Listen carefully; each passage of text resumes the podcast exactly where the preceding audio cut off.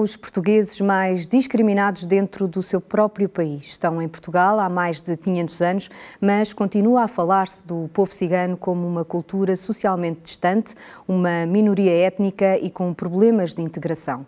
Hoje vamos tentar desmistificar estereótipos, desconstruir estigmas e principalmente conhecer a história de vida dos nossos convidados, todos eles de comunidades ciganas e com muito orgulho na sua cultura. Em estúdio temos a Vanessa Lopes, licenciada recentemente e em estágio curricular uh, na agência Lusa, licenciada em, em, jornalismo, e o Francisco Azul, que é técnico superior no Alto Comissariado para as Migrações, depois, no Porto, em videoconferência, temos a Maria Gil, que é mais conhecida uh, por Maria da Fronteira, atriz e ativista pelos direitos humanos, e o Bruno Gonçalves. Bruno é vice-presidente da Associação Letras Nómadas.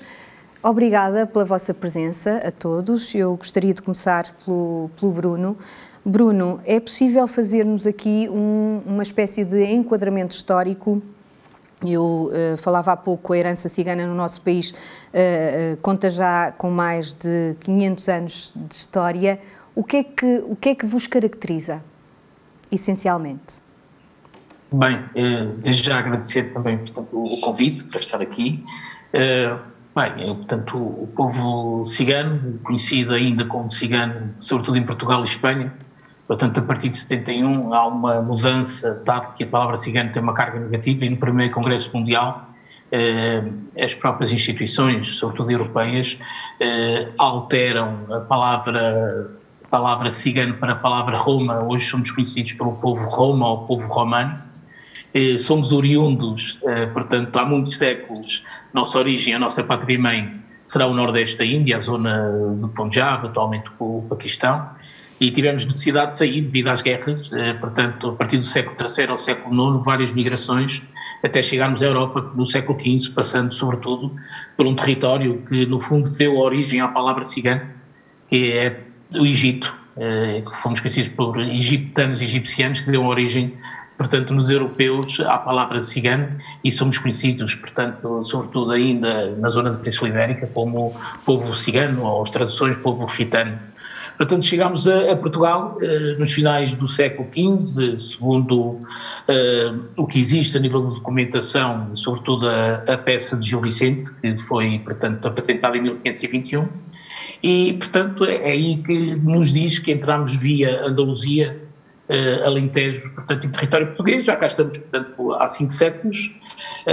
infelizmente, o passado é um passado traumático, em 1526 inicia-se uma série de leis repressivas contra, portanto, o povo cigano, eh, com Dom João, Dom João III, e por aí além, portanto, até podemos dizer que foram os portugueses os primeiros a deportarem, neste caso, ciganos para, então, para as colónias então descobertas, e uh, após a monarquia, já em plena república, temos um capítulo severo da vigilância da GNR, em 1920, que vai até após o 25 de Abril e que só é, portanto, no, no fundo, eh, termina a perseguição, portanto, às, às pessoas ciganas relativamente ao acampamento, Uh, por isso é que nós dizemos que os ciganos não são nómadas por estilo de vida, mas são nómadas forçados, em 1989, veja lá, portanto há muito pouco tempo, por isso é que podemos uhum. dizer que o nosso passado é traumático, com, com muita consequência no presente e que nos faz repensar e refletir o que será o nosso futuro. Portanto, e mesmo até, e mesmo até há bem pouco tempo, uh, Bruno, uh, como cidadãos portugueses que são, uh, eram obrigados a usar passaporte.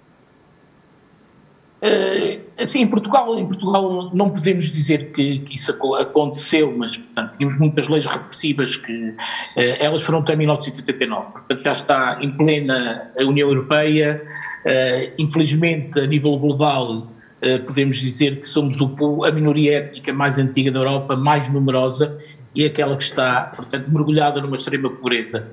Como vê, portanto, mesmo que há uma Europa com ideais de igualdades e oportunidades, continuamos, portanto, a sofrer na pele o que é, de facto, ser cigano, uh, o que é ser Roma, e, e, de facto há muita coisa para fazer, portanto há um racismo estruturado nas sociedades europeias e mundiais, mas sobretudo na, na Europa, que nos faz hoje termos grandes eh, handicaps e um deles é em Portugal, sendo um país do primeiro mundo, termos portanto um grupo de portugueses, que somos nós, com uma esperança de vida de menos de 15 anos.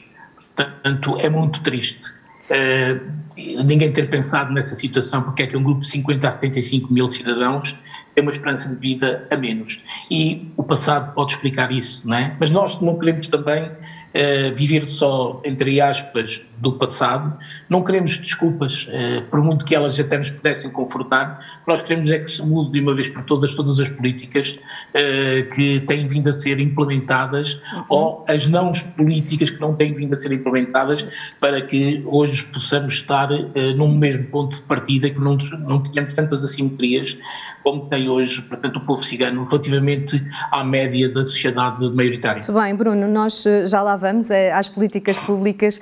Eh, eu gostaria de perguntar, no âmbito desta, desta introdução, Maria Gil, ehm, Existe um discurso de ódio, uma ciganofobia, se assim se pode chamar, um racismo estrutural que o Bruno falava, um racismo estrutural e sistémico em Portugal?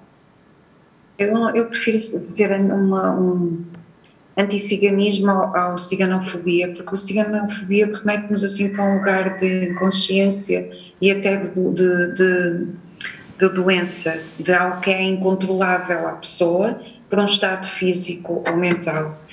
Na verdade, as políticas, e eu há bocado o Bruno estava a referir a, a diversidade de, de, de exclusões que fomos, surgindo, que fomos, fomos sofrendo ao longo de todos estes anos e, e e uma delas foca-se precisamente. No... Ai, eu estou-me a perder completamente. Não faz mal, pergunta, não faz mal, Maria, mas era, era eu, eu acho, acho excelente ter, ter alterado aqui esta, esta questão da ciganofobia, porque é uma palavra muito Sim, forte, mas é aquilo que nós lemos também e que, e que assistimos Sim. muitas vezes é, nos meios de comunicação mas, social.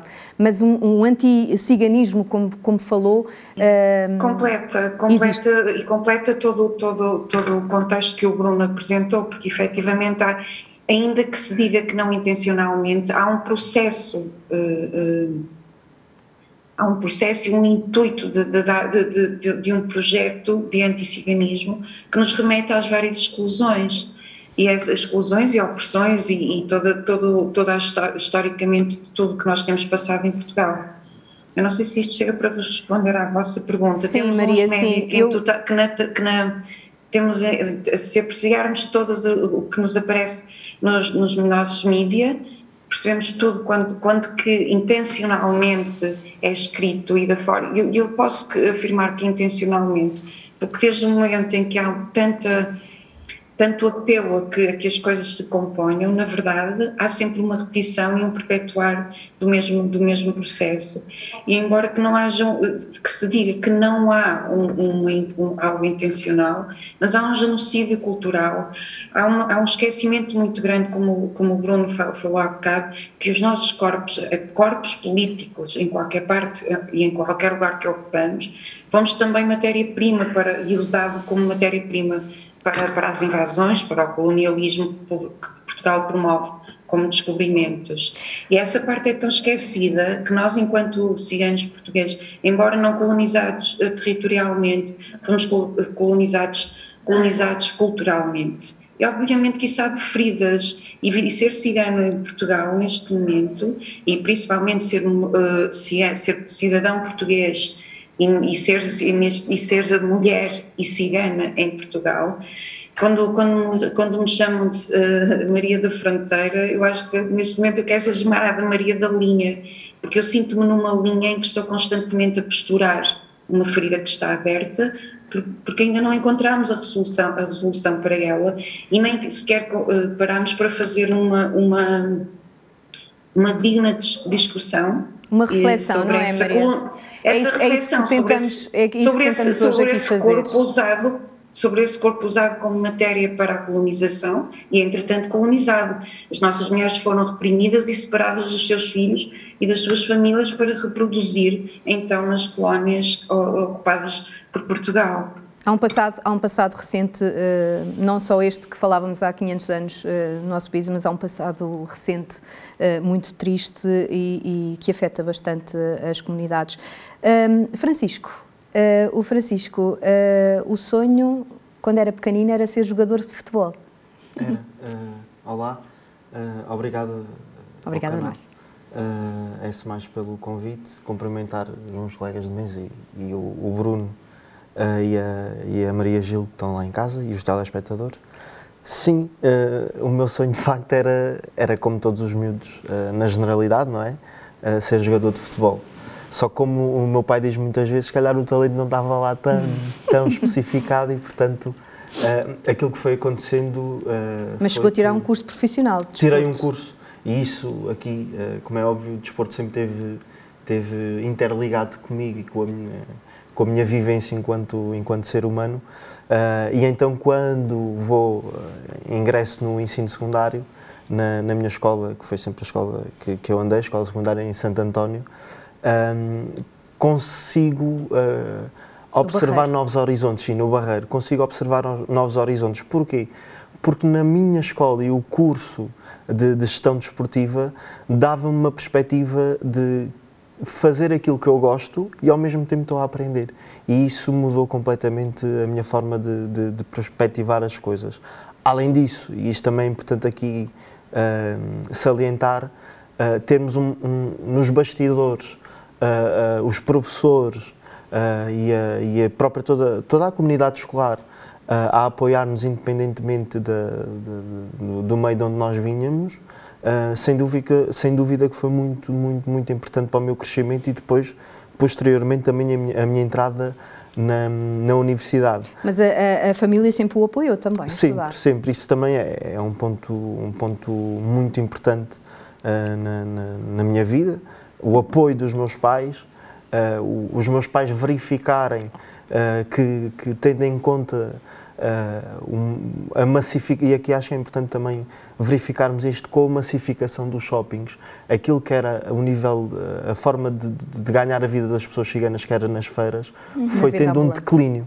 E os meus pais perceberam perfeitamente isso e começaram-me a direcionar para, para outros, outros, outros voos, digamos assim. E esta, e... esta questão do desporto, quando, quando fez o, os exames uhum. de acesso à universidade, depois reparou que ia para uma universidade de longe e Sim, os meus colegas, isso é, é, é, algo que ainda, ainda, ainda penso de vez em quando, uhum. que é todos, eu e os meus colegas, uh, que, que, que, na sua generalidade não eram, não eram pessoas ciganas, nós tínhamos todas ideias de irmos para a mesma universidade, tirarmos todos o mesmo curso e estarmos todos ali uh, juntos. Eles foram para Rio Maior. Uh, eu, infelizmente, uh, não consegui entrar, mas depois decidi não ir porque tinha que ficar longe da minha família, tinha que ir viver para Rio Maior e isto não, não, não se conectava muito com a, com a minha forma de ver a vida e de experienciar a minha vida com a minha família. E então, uh, nesse sentido, aquilo que eu fui vendo foi dentro do leque de opções que eu poderia seguir, de que forma é que o desporto podia estar na minha vida e aliar também aqui outras, outras formas de, de, de apoiar a integração das pessoas, nomeadamente pessoas ciganas. E, e é aqui que entra, é aqui o, que entra o Serviço Social. Uh, entrei no Instituto Superior de Ciências Sociais e Políticas. Um, quando, quando entro, uh, já tinha algum background aqui de, de trabalho digamos, comunitário, porque na própria escola uh, os professores uh, e, a, e, a, comunidade escolar olhavam para mim, estávamos sempre, toda a minha turma, integrados aqui na questão do, do, do apoio uh, escolar, quando havia algumas atividades desportivas. Por exemplo, na equipa de proteção civil da escola, sempre que havia um, um, um simulacro, era, era eu que, que, Sempre ativo nos eventos. Era, era sempre delegado de turma, os meus colegas diziam, o Francisco é delegado de turma. Uh, e, portanto, foi uma escolha a seguir ao desporto até óbvia, porque eu queria aliar o desporto integração, com, hoje, com, a integração social. E hoje em, dia é técnico uh, superior no Instituto Público, já, uhum. já vamos falar também sobre, esse, sobre isso mais um bocadinho agora, para conhecermos uh, a Vanessa. A Vanessa uh, estudou jornalismo e, e, não tem sido fácil até aqui, mas tem tido muita perseverança e vai continuar a ter. Olá, obrigada Irina pelo convite também. Obrigada. É verdade, não tem sido assim muito fácil, mas também sabemos que esta área não é fácil, não é verdade? Um, eu tirei Ciências da Comunicação e depois optei então pela vertente jornalística. Atualmente estou então a, a estagiar na agência Lusa. Um, não foi fácil desde o começo, aqui ao contrário do Francisco.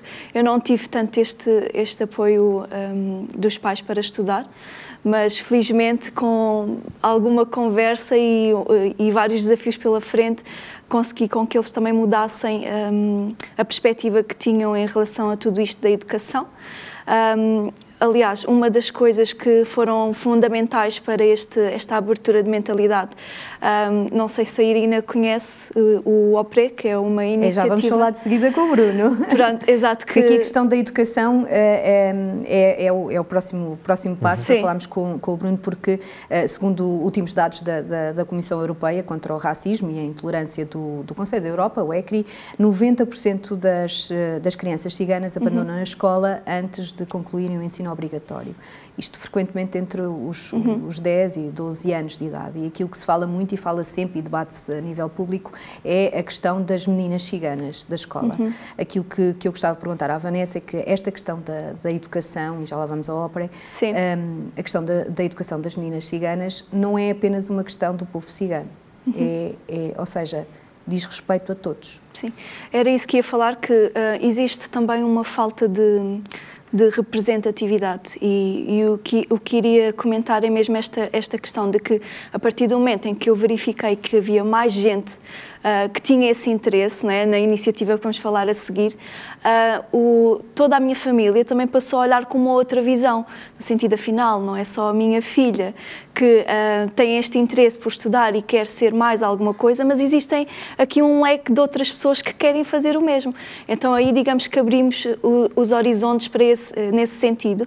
Claro que as raparigas uh, têm um pouco mais de dificuldade, mas ao longo deste tempo uh, tenho notado uma coisa, eu tenho algumas iniciativas de ir a escolas, associações, não é? instituições para também onde eu falo sobre sonhos e sobre educação, e o que eu tenho notado muitas das vezes é que a sua grande maioria não tem interesse e que a maior parte não é bem os pais que proíbem, mas eh, as próprias crianças e jovens não têm esse interesse de estudar.